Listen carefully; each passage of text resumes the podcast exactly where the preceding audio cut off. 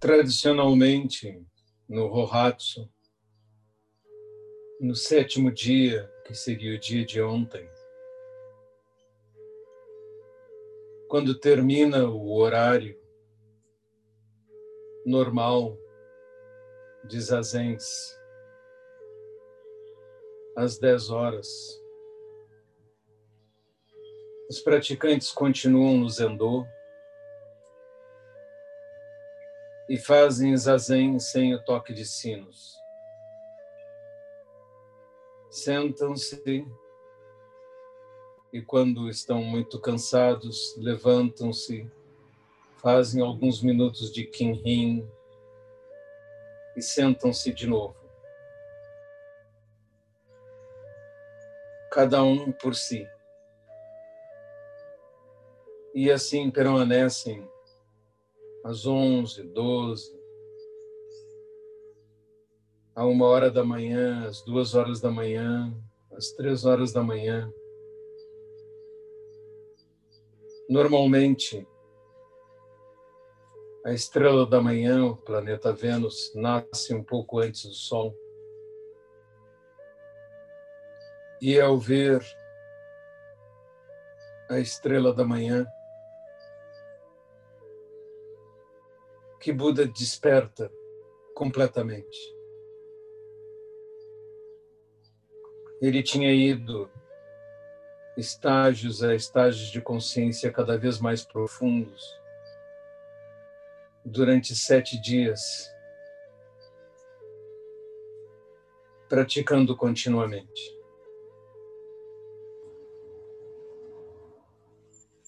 Então, em uma cerimônia todos de pé no zendô. Alguém vem da cozinha com arroz doce e coloca uma pequena porção na mão de cada praticante, que come essa porção de arroz. Normalmente arroz de leite, ou com leite de soja adocicado. Isso é feito para nos lembrarmos de uma grande personagem. Uma personagem sem a qual não estaríamos aqui agora, 2.500 anos depois. Buda tinha praticado ascetismo cada vez mais severo, tentando despertar e nessa prática de austeridade tinha ficado pele e ossos. Ele mesmo descreve que podiam se contar suas costelas olhando para ele. Que a marca do seu sentar era como a pisada de um camelo, porque apareciam só as marcas dos isquios dos ossos no lugar onde ele sentava. Ficando assim, em um estado muito enfraquecido, caiu à beira do rio e foi encontrado por uma moça chamada Sujata. Sujata carinhosamente lhe dá arroz de leite em sua boca e cuida dele até que se sinta mais forte. Sentindo-se assim revigorado, Shakyamuni Buda pode sentar-se em seu projeto de despertar. Sujata continua cuidando dele e lhe levando alimento até o seu despertar. Não conheço mais registros além desses sobre Sujata, mas ela representa a comunidade sustentadora, aquela que apoia a sanga para que a sanga continue existindo. Nós temos estatísticas interessantes na comunidade da ICEM metade das pessoas registradas como colaboradores é quem contribui realmente. Os outros apenas se registraram, mas a comunidade nada diz.